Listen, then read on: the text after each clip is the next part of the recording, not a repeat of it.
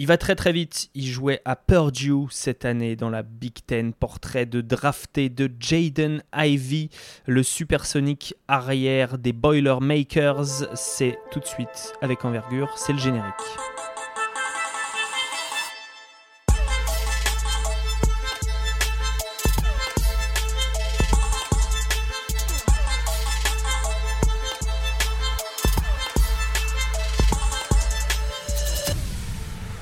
Avec Hugues et Alan. Salut les gars. Salut, salut à tous. Salut Alex. Salut tout le monde. Jaden Ivy, donc, euh, j'ai euh, donné sa, fiche d'identité très rapide en arrière. On verra, on verra plus tard quel poste on a envie de le faire jouer en, NBA. Euh, mais d'abord, mais d'abord, on va essayer de, de détailler qui il est, d'où il vient, où il va. On le verra après. Hugues, est-ce que tu peux nous donner une idée de son parcours? Ouais, avec plaisir. Jaden Ivy, du coup, c'est un joueur que la plupart des gens ont découvert soit cet été avec euh, le U19 contre Team, enfin, avec Team USA contre la France, soit euh, cette année vu qu'il a tout explosé. Mais avant ça, c'est un, un mec déjà qui a grandi dans une famille de sportifs lui, il était prédestiné à devenir sportif. Euh, la maman, elle a joué en WNBA. La maman, elle est coach euh, de NC à Notre-Dame. Donc juste pour faire plaisir à Alex, on le place là. Et puis la maman, elle a été assistante sur le bord des, sur le banc des, des Memphis Grizzlies. Donc on est vraiment sur une femme qui a le basket dans le sang et qui a transmis ça à son fils du côté du paternel, le petit Ivy, il a, il a pu grandir euh, avec un joueur de foot US qui a joué donc en NFL et le papy est joueur de foot US. Quoi. Donc euh, vraiment un parcours génétique euh, exceptionnel. Moi, j'aurais bien aimé avoir le même pour pas ressembler à la crevette que je suis actuellement. Le petit quand il était vraiment enfant, il a fait du, du foot US, il a fait du basket, il a fait du karaté, il a changé tous les ans, on a l'impression d'avoir un gamin qui sait pas trop où il peut se placer. Donc tous les parents, ils, tentent des trucs, voir du ping-pong. Et puis après, finalement, il s'est apporté vers le lycée, enfin vers le lycée sur vraiment le basket uniquement. Il a joué dans l'état d'Indiana où il a fait son cursus. Il a rejoint pour sa dernière année un des plus gros programmes, un des plus gros high school, une prep school qui s'appelle La Lumière parce qu'on aime bien le français aux États-Unis, qui a sorti pas mal de, de prospects intéressants. Il a rejoint euh, Purdue, donc les Boilermakers, qui sont une équipe de Big Ten qui a sorti pas mal de joueurs assez intéressants. Euh, assez récemment, on a notre ami Caleb Swanigan, ou pour donner des cauchemars euh, à Alan Carson Edwards, le formidable shooter des Boston Celtics. Euh, donc voilà, une équipe un peu référencée. Première année, on n'en a pas trop parlé. Il est jeune dans une équipe expérimentée. Il a une grosse blessure en début de saison aussi. Et puis là, cette année, il explose tout. Et maintenant, on est sur un joueur, on va le voir, qui est candidat au top 10 largement de cette QV largement effectivement. Euh, mais d'abord, avant de parler de ses projections, de ses qualités, on va parler, enfin, ça va, on va aussi parler de ses qualités, mais on va parler de, de, son physique, à quoi il, à quoi il ressemble, Jaden Ivy, euh, euh, quelles sont ses qualités athlétiques, Alan? Hmm, c'est un joueur qui peut passer déjà, je pense, de peut passer de vitesse dans un laps de temps super court. Je pense que c'est une des premières choses qui saute aux yeux. La capacité d'accélération balle en main, en transition, euh, quand on lui met un écran et qu'il doit, ce qu'on appelle split, passer au milieu avec la balle pour aller au cercle. C'est vraiment un joueur qui est, c'est un peu un dragster. C'est un peu, euh, c'est un peu Kingsley Coman qui joue au foot US, quoi. qui joue au, basket, pardon. C'est-à-dire qu'il est extrêmement rapide, vif, tranchant, balle en main. C'est ce qui lui permet, en fait, de se faciliter la vie de basketteur. En fait, moi, c'est la chose que je, que je mets souvent en avant, c'est pourquoi Jamorant et tous ces joueurs-là c'est plus simple pour eux, bah, c'est parce que c'est tellement des athlètes fous qui se créent tellement de l'espace sur chaque prise de balle qu'après, bah, la passe, elle est plus simple. Le tir, il est plus simple. La, la, la, prise de décision, elle est simplifiée. Et en fait, euh, Jane Ivy, grâce à son corps, grâce à son explosivité et son, son burst, ce qu'on appelle euh, communément en anglais, eh ben, c'est un joueur qui, même s'il était peut-être pas prédestiné à porter la balle, à créer ou être un, énorme scoreur, eh ben, il peut le faire parce que il se facilite la vie. C'est aussi un joueur qui a une bonne envergure, je trouve, qui a une envergure vraiment plus vraiment intéressante. Il fait un peu plus d'un mètre 90, l'envergure elle est à 2 mètres, donc on a quasiment 10 cm de, positif sur, euh, sur ça. On est un joueur qui est assez fin, mais qui, en NBA, je pense, pourra défendre les postes 1-2, euh, les porteurs de balles entre 1m85 et 1m92 13, parce que il a cette mobilité latérale, il a cette, euh, et il aura surtout peut-être aussi plus l'envie de défendre en NBA parce qu'il aura peut-être moins de responsabilités tout de suite en NBA. C'est vrai qu'on va faire jouer le jeu, même si c'était un jeu assez collectif qui tournait par moment autour de Trayvon Williams à la création au poste ou avec un autre joueur, on lui demandait quand même pas mal de temps de courir euh, entre les écrans, on lui demandait beaucoup d'efforts physiques. Donc euh, le profil défensif est aussi, aussi très intéressant. Euh, tu, disais, pour compléter sur le profil physique, alors courir vite c'est bien, est-ce qu'il a une capacité de décélération aussi quelque chose dont on parle de plus en plus? Ouais. Qu'on parle souvent, qu'on parle beaucoup maintenant avec même des porteurs de balles qui sont pas les plus tranchants mais qui arrivent à décélérer. C'est un peu le point faible, je trouve, de son jeu pour l'instant. Il, joue à il joue à une, deux, trois vitesses, mais quand il est à la troisième, pour repasser à la deuxième, c'est un peu compliqué parfois. Donc euh, ça va être un axe de travail quand le jeu va se ralentir aussi pour lui.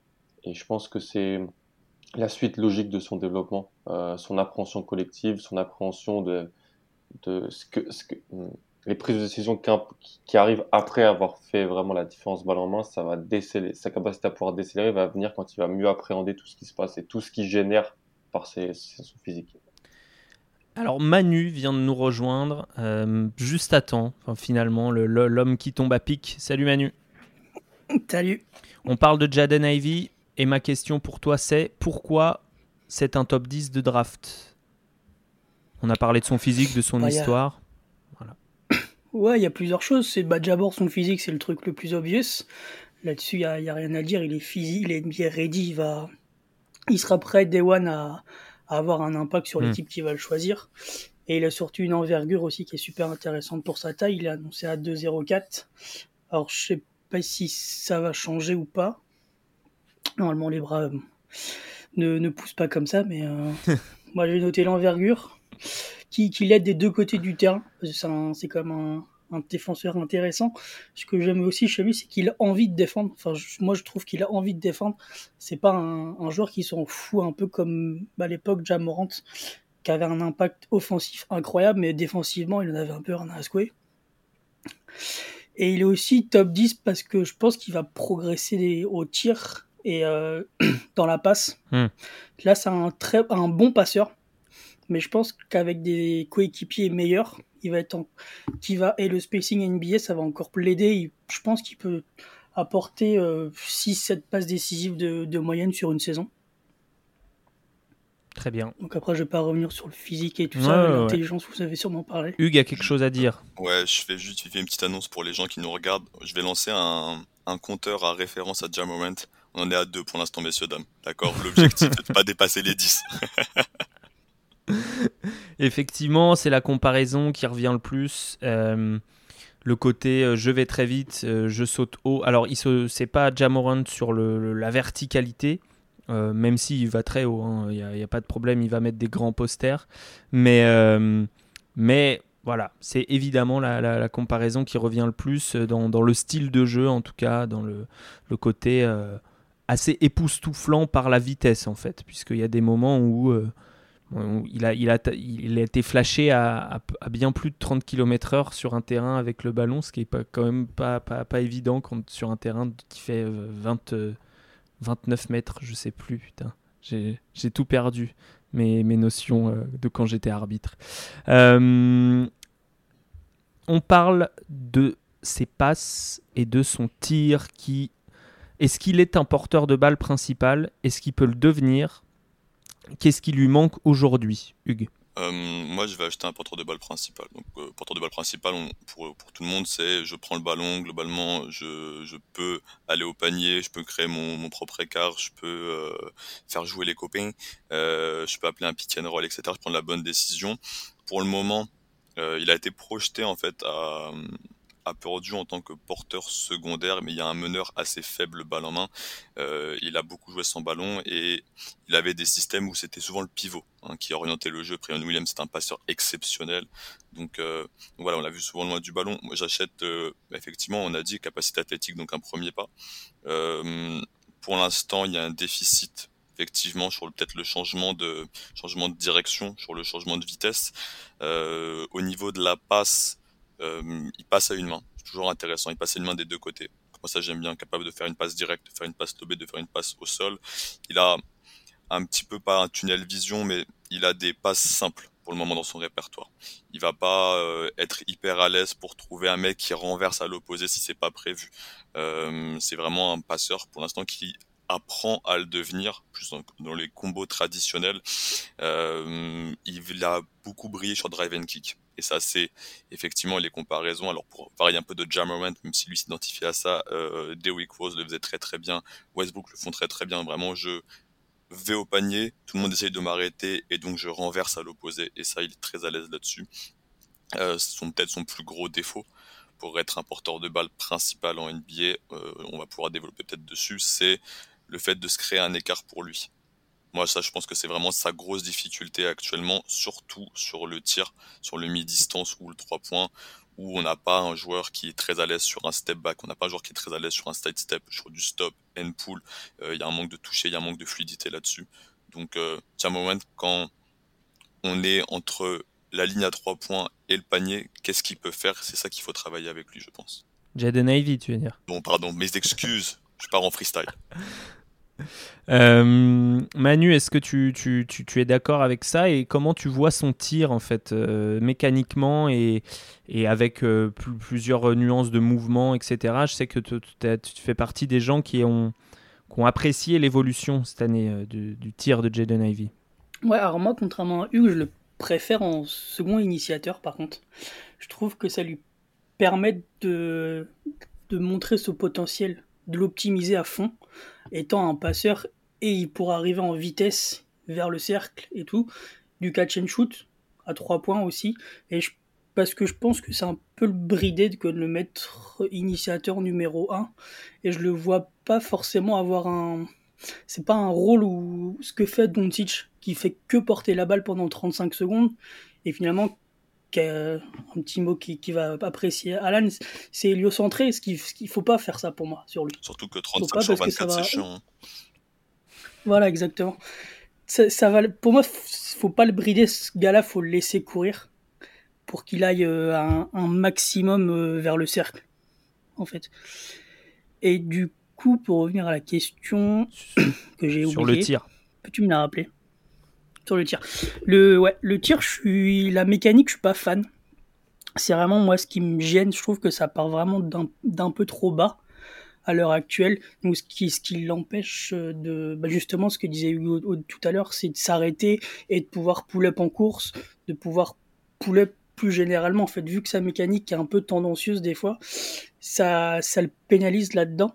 Et mais je pense que c'est un peu à l'image d'un Kennedy Chandler qui vraiment tiré assez bas aussi en high school, qui a amélioré ça rien qu'en étant un été à, Tennessee.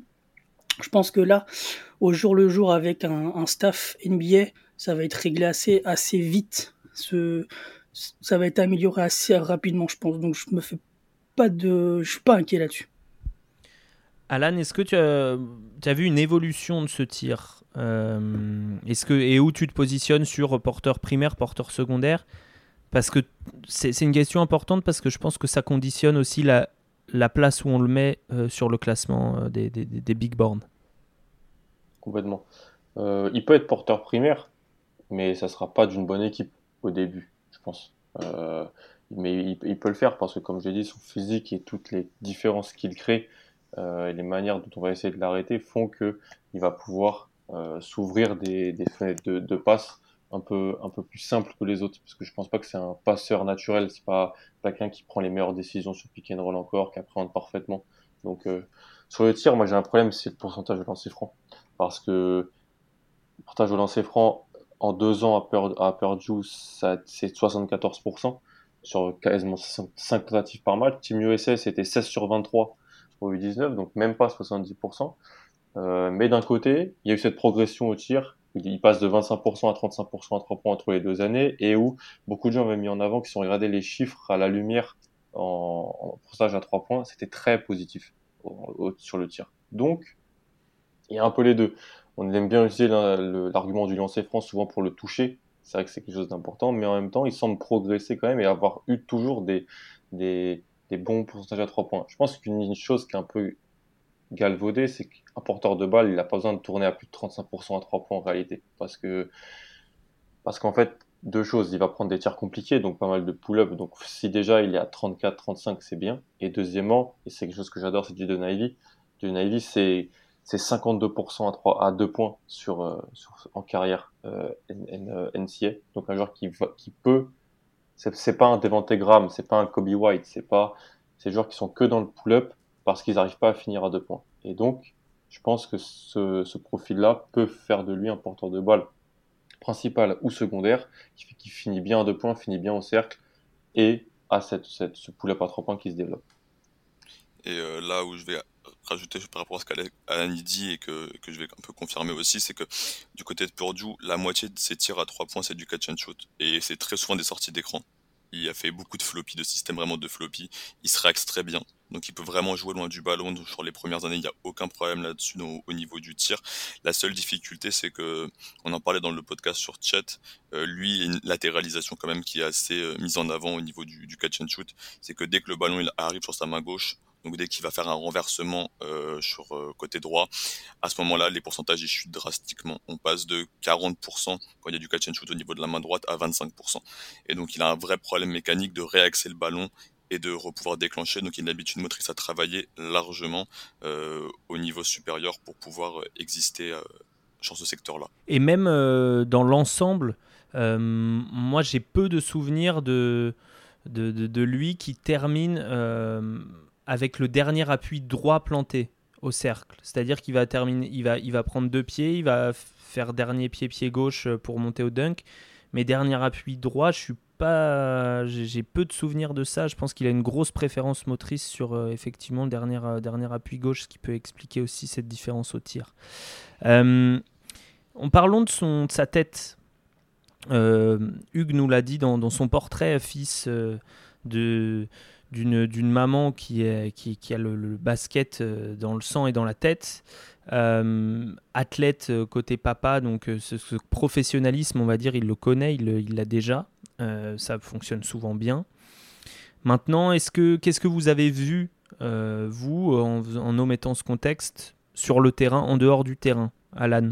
Moi déjà, j'ai vu euh, le contexte Team USA aide un joueur qui euh, était vraiment capable par moment de laisser la balle aux autres et d'être vraiment un slasher, cutter, euh, fort défenseur avec Team USA. Et j'adore ça parce que le on peut pas avoir tous les rôles. Euh, on pourrait Manu parler un peu de Jamorant qui pouvait pas, qui défendait pas Murray State et c'est vrai que bah, il défendait pas, mais en même temps il il faisait 50% des passifs quand il était sur le terrain et si, si, si personne ne pouvait rien faire d'autre. Donc s'il défendait pas, ça me dérangeait pas.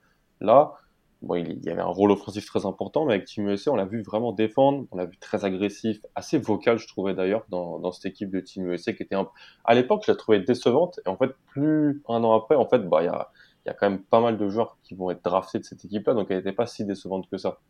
Mais dans cette équipe-là, bah, il finit dans le 5 de la compète, il est décisif, c'était un des vraiment des, il était inarrêtable sur pas mal de sur tout, tout ce qui est cut et tout ça. Et en fait j'ai trouvé que bah ça se voit qu'il ça se voit qu'il il est dans un un aspect de voilà je veux je veux je veux gagner euh, je suis prêt à me à laisser la balle à Kennedy Chandler à, aux autres joueurs qui avaient qui avaient la balle dans cette équipe là pour pour pour le bien de l'équipe pour gagner. Euh, je pense que c'est aussi ça se ressent peut-être aussi dans le fait que c'est un fils, fils de coach même si c'est la maman, souvent c'est pas la maman, c'est plutôt le papa. Bah là, c'est fils de coach, mais j'ai vraiment pas de red flag sur le, sur le, sur le, comportement, sur les, les intel et tout. Je trouve que c'est, ça a l'air vraiment d'être quelqu'un qui a assez la tête sur les épaules euh, là-dessus. Manu? Ouais, moi je suis assez d'accord aussi. C'est euh, un gars, on, on, le voit sur les huddles, sur euh, les temps morts, etc., où il est vraiment impliqué dans, avec l'équipe il est vraiment vocal aussi, il, parle beaucoup. Moi, j'aime vraiment ça. C'est important aussi de pas être focus uniquement sur le, basket et le terrain. L'aspect hors terrain sur le banc et tout ça, c'est super intéressant et je le trouve vraiment clean là-dessus, honnêtement. Donc, euh, et je pense que le background familial l'aide aussi et ils lui ont appris à garder la tête sur les épaules et la tête froide et savoir ce qu'il faut faire en fait. Être vraiment bon partout et intelligent dans le basket en général. Donc là-dessus, je, je suis pas inquiet. Je pense même que ça peut l'aider sur les interviews pré-draft ou euh, post-draft, sur avec les GM, les coachs tout, à, gagner des points s'il doit en gagner. Enfin, ça peut faire pencher la balance en Mhm. fait sur un avec un, un GM qui va adorer le profil, euh, ce, ce- ce genre de choses. Quoi. Hmm. Et euh, Hugues nous, nous note euh, dans, dans- dans notre chat privé, euh, effectivement, c'est quelqu'un qui aime prendre les, gros shoots à la fin euh, euh, et qui a, pas peur d'avoir le ballon dans les moments chauds. Donc ça, c'est aussi la marque de, personnes qui sont prêtes pour le haut niveau. Euh, parlons, si vous voulez bien, de la défense. On a déjà dit plusieurs mots. Mais j'aimerais en savoir plus parce que c'est important de, ça paraît bête hein, dit comme ça mais c'est voilà c'est très important surtout pour gagner des minutes au début même s'il en aura probablement de facto euh, de pas être un, boulet euh, défensif pour son équipe euh, d'autant que lui il n'est pas encore on espère qu'il deviendra un plus plus plus offensif. Donc il faut il faut qu'il tienne la route défensivement. Quelles sont ses qualités, Hugues? Quelles sont ses, limitations et, quel genre de joueur il peut défendre et il va défendre? Ouais, un- effectivement, Manu disait, je pensais défendre euh, les, postes 1-2. En tout cas, pour moi, il peut défendre les mecs qui vont jouer le pick and roll. Il peut défendre ce qu'on aime bien appeler le point of attack, qui a été euh, maintenant un peu plus mis dans notre vocabulaire euh, envergure qu'on commence à peu près à, à utiliser à toutes les sauces. Euh, il peut, j'aime bien sa capacité à traverser les écrans. Je trouve que quand il se donne les moyens de le faire, et c'est pas tout le temps le cas, et encore une fois, il y a un contexte collectif où il peut pas tout faire non plus, mais quand il se donne les moyens de le faire sur les séquences importantes dans les matchs décisifs, euh, il est capable de traverser l'écran, il utilise bien ses longueurs de segments pour pouvoir casser les end-off, pour pouvoir euh, empêcher le mec de vraiment passer bien à travers l'écran. Euh, J'aime bien sa capacité aussi à reconnaître si ton porteur de balle adverse il y un tireur à trois points en pull-up qui peut tirer derrière l'écran, ou bien si c'est un driver, est-ce qu'il peut driver main droite, main gauche? J'aime bien ça chez Ivy. Il sait reconnaître son scouting report. Il sait qu'un mec qui a pas de main gauche, bon bah vas-y, je peux passer sous l'écran, orienter main gauche. Voilà, donc il y a quand même une maturité là-dessus défensive pas mal. Trop souvent porté sur le ballon, euh, à mes yeux, et ça c'est un défaut de jeunesse et ça peut totalement se régler, mais il peut se faire prendre sur des démarquages à l'opposé, sur des démarquages euh, ligne de fond. Euh, Là-dessus, il peut avoir des, des- des petits problèmes. Euh, c'est un joueur que je trouve encaisse vraiment bien le contact. Donc, si jamais on va se retrouver à switcher sur un poste plus grand, il peut prendre un premier impact sur un ailier. Je te dis pas qu'il peut switcher sur tous les ailiers, mais il peut prendre un premier impact, peut-être tenir, attendre que l'aide elle arrive. Euh, il a la détente verticale pour pouvoir ensuite finir sur un contre en second rideau. Donc euh, voilà, il y a une belle mobilité, une belle latéralité, une bonne gestion du contact. Pour moi, le point décisif, ça va être euh, son focus sur 48 minutes et surtout dans une équipe qui perd. euh, Est-ce qu'il va réussir à garder ça? Et euh, ça, ça va être un, un Mm. key point pour lui. Oui, il a des épaules, hein, tu parlais du contact, euh, il a, il a, il a un vrai physique de, de- de- de- presque de, foot US. Hein, Ah bah moi je le croise, je m'écarte et je dis pardon. c'est ça. Oui, mais avec qui tu ne fais pas ça C'est la question. En tout cas, avec ma femme, je le fais. Ça te donne une idée du personnage que je suis. Alan, euh, on parlait tout à l'heure porteur principal, porteur secondaire. Euh, où tu le draftes, toi? Est-ce que pour toi, il fait partie euh, du groupe, du fameux groupe des, quatre avec Holmgren, Jabari Smith et Paolo Banquero? Est-ce qu'il est un cran en dessous? Où tu le classes par rapport à Shaden Sharp, dont, dont on a déjà parlé? Voilà. comment tu, tu l'évalues, Jaden Ivey? Euh, moi, j'ai pas un groupe de 4, j'ai un, un groupe de 2, puis un groupe de 4. Euh, j'ai un groupe de 2 euh, que j'ai, dont je parlais dans l'épisode sur Chet, Chet et, Paulo Banquero. Et ensuite, j'ai un groupe de 4, Jaden Ivey, Jaden Sharp, Jabari Smith et AJ Griffin. Euh... Jaden Ivey est le premier de ce groupe-là que je drafterai, honnêtement. C'est le premier. Ça pourrait être Shadon Sharp, mais j'ai, même si j'adore Shadon Sharp, avec Manu, on en parlait la dernière fois, on a, vu quand même, on a quand même vu pas mal de matchs de lui, on le connaît, même si on, j'ai plus de garanties avec euh, Jaden Ivey. Et je pense que même s'il a un an et demi de plus, Jaden Ivey, c'est un jeune. C'est, je trouve dans son jeu et dans sa maturité, euh, c'est un jeune sophomore. Enfin, je le vois, je le vois pas fini. Il est pas fini pour moi. Donc ça, ça me dérange pas de le drafter en 3. Et en fait, je trouve que sa capacité athlétique, sa capacité euh, de, de premier pas hyper virevoltant, ça fait que ça va lui faciliter la vie en NBA. Et donc, euh, je, le, je le draft parce que je peux lui donner la balle, je peux le faire jouer loin du ballon, je peux le faire défendre. Euh, il a une polyvalence des deux côtés du terrain qui, pour moi, est plus importante qu'un Jabari Smith ou qu'un qu AJ Griffin. Donc, je pense que je peux drafter John Ivy devant, devant ces joueurs-là. Hmm. Manu, comment tu le compares à ces joueurs-là par rapport à, la valeur que ça a aussi aujourd'hui en NBA d'avoir de, un gars qui peut, jouer avec qui peut jouer sur le ballon et qui peut jouer un petit peu sans aussi, puisque toi tu le vois jouer euh, en secondaire? Moi, il est dans mon tiers 2 aussi, plus ou moins avec les, mêmes types de, de joueurs. Mais euh, en fait, ce qui est intéressant avec lui, c'est qu'on sait ce qu'on aura. Déjà, c'est un. Et le, plaf... le, le, plancher est assez haut déjà avec ce qu'on ce qu'on a. Donc, ça, c'est intéressant et ça donne des garanties aussi. Mais sur le potentiel, je vais moi, je préfère prendre un, ce que je disais sur le podcast de, Sharp, je vais prendre un Sharp avant, avant un Ivy. Mais c'est un avis complètement personnel et un, l'inverse, U peut avoir l'inverse aussi, toi aussi, voir d'autres joueurs. Donc euh, là-dessus, je, en fait, on, moi je reste là-dessus, on sait ce que je sais ce que j'ai. Hmm. Donc là-dessus, déjà, c'est un, oui, c'est c'est pas si positif et il peut être que meilleur dans ce qu'il sait hmm. faire. C'est euh, low risk, high reward. Ouais, voilà, complètement. Et peut-être que du coup, un GM qui a un peu la pression, il va plus se tourner vers ce, ce genre de profil. Euh, Hugues, tu penses que c'est moins risqué de drafter Ivy que de drafter euh, Banquero, que de drafter Jabari Smith, que de drafter Chet Holmgren? Hmm. Bah, non, parce que je te dis, pour moi, Banquero, il peut arriver demain NBA et foutre 17-18 points. Donc voilà, Ivy, effectivement, il peut, il peut porter le ballon, il peut jouer sans le, sans le ballon. Donc il peut vraiment s'intégrer un peu partout dans, tous les, dans toutes les équipes. Alors, encore une fois, sauf les Kings qui ont déjà 3000 ball handlers, donc reprenez pas un ball s'il vous plaît, faites partager aux copains. Mais, euh, et en plus, il a la rareté du profil sur cette draft. On a beaucoup critiqué les ball de la draft. Euh, c'est le premier qui va partir, si on, on hormis Banquero.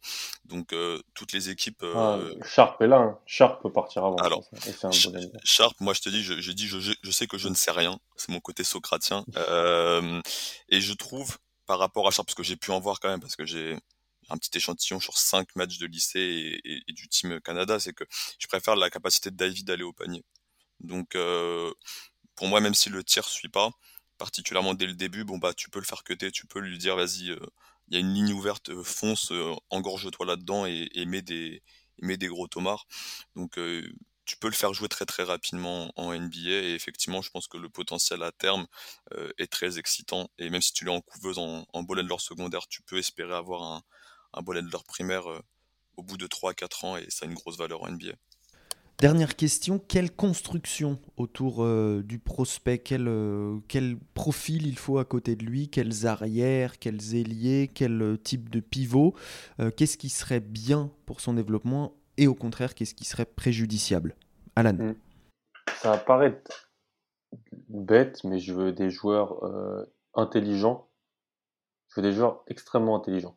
Plus, plus. Que, parce qu'en fait, je pense que lui, euh, juste par ses capacités athlétiques, il va pouvoir se créer tellement de choses simples et il va pouvoir vraiment créer des différences action après action, carton après carton, que euh, en fait j'ai l'illumination du bas court à Liberton Ivy. Euh, donc il resterait dans l'état de l'Indiana, c'est peut-être pas très drôle s'il a envie de partir ailleurs, je sais pas, s'il a envie de déménager, mais en fait j'aimerais bien le mettre à côté d'un d'un autre garde qui est très fort en catch and shoot, qui peut donc réceptionner le drive and kick de, de Jaden Ivy et qui peut à la fois créer sur pick and roll pour euh, trouver Jaden Ivy loin du ballon sur des coupes, trouver Jaden Ivy sur du drive and kick. J'aimerais une super complémentarité avec un autre ball handler parce qu'en réalité, comme l'a dit Manu, c'est peut-être pas la meilleure idée de le mettre tout de suite euh, en tant que créateur numéro 1. Comme d'ailleurs, c'est pas la meilleure idée de mettre Chet Holmgren euh, tout seul au poste 5. En fait, c'est des jeunes joueurs, ils vont arriver en NBA. C'est pas la meilleure idée. Tout le monde n'est pas Luca, quoi. Ou tout le monde n'est pas ces joueurs-là. Donc, pense qu'avec un autre fort ball handler, ce serait très intéressant. Ou alors un fort ailier, parce qu'un fort ailier qui fait du drive and kick, tu lui mets à côté de lui un joueur qui est super virevoltant, balle en main, qui peut, qui peut quand même prendre des décisions. Ça serait la, la meilleure des choses. Je suis pas persuadé qu'il faut cette, cette, super relation avec un intérieur pour du ça. Je pense que Jalen Ivy, ça sera plus un joueur qui va exceller avec un autre garde fort ou un ailier. Donc, donc, un fort ailier, mais pas un ailier fort du coup. Les forts, ça n'existe plus. C'est plus un, c'est plus un Je fais juste une blague, d'accord? Ok, Alan. Excuse-moi, excuse-moi. Ouais, c'est vrai. Paolo, Paolo Banquero, c'est un ailier fort. hein. Ouais, c'est un. Il te dira Ouais, que c'est un fort ouais. On en reparlera une autre fois. Manu, est-ce que tu es d'accord avec euh, Alan? Est-ce que tu as le même diagnostic? Bah, plus ou moins d'accord, et c'est pour ça que je le ver- L'équipe, possiblement, qui peut le drafter, j'aimais bien à, à la Nouvelle-Orléans avec euh, McCollum. Mettre les deux ensemble sur un backcourt, je trouve que c'est assez complémentaire parce que les deux peuvent porter la balle sur du 50-50 par exemple, quoi. Sur, plusieurs séquences, et je trouve ça super intéressant. Après, faut. C'est quid de la complémentarité avec Zion? Est-ce qu'il va pouvoir lui s'écarter? On ne sait pas ce qui, devient, ce qui- ce qu'il en est de son shoot. On, c'est un peu, un peu un point noir sur euh, là-dessus. Ou autrement, il y avait euh, OKC avec euh, avec Shai. C'est- plus ou moins la même chose. C'est euh, les deux peuvent porter la balle. Les... Après, t'as guidé, c'est ça le problème. Mais t'as guidé, quoi. C'est ça le problème. Ah oui. Parce que c'est lui qui a tout le temps le ballon. Mais moi aussi, l'ai- le backcourt Ivy Shea, il peut être trop intéressant. Ouais, mais tu vois, ça, je pense que ça te dérange pas de faire sortir du banc un Ivy ou un Guidec. Enfin, au début, je pense que c'est- jouable, quoi. J'ai vu pas mal de tweets passer qui le réclamaient à Détroit. Bah ouais, aussi. C'est une mauvaise nouvelle pour Kylian. Après, Alan parle d'une équipe intelligente, de joueurs intelligents. Là, c'est un peu moins le cas, du coup. Non, t'es t'es dur. Ah, t'as t'as Et Cade. t'as et t'as- t'as Sadiq Ouais, Bey. mais euh, 1 sur 5, c'est c'est compliqué. quoi. L'avantage à Detroit, c'est que tu peux redécaler Cade sur des postes ailiers et surtout le faire défendre sur des ailiers. Et que tu peux lui mettre deux guards derrière euh, un catch and shooter sur les postes 1-2. Peut-être que Kylian peut devenir. Et un porteur de balle après, comme ça, secondaire. Et euh, t'as vraiment une équipe euh, hyper NBA moderne et hyper excitante, effectivement.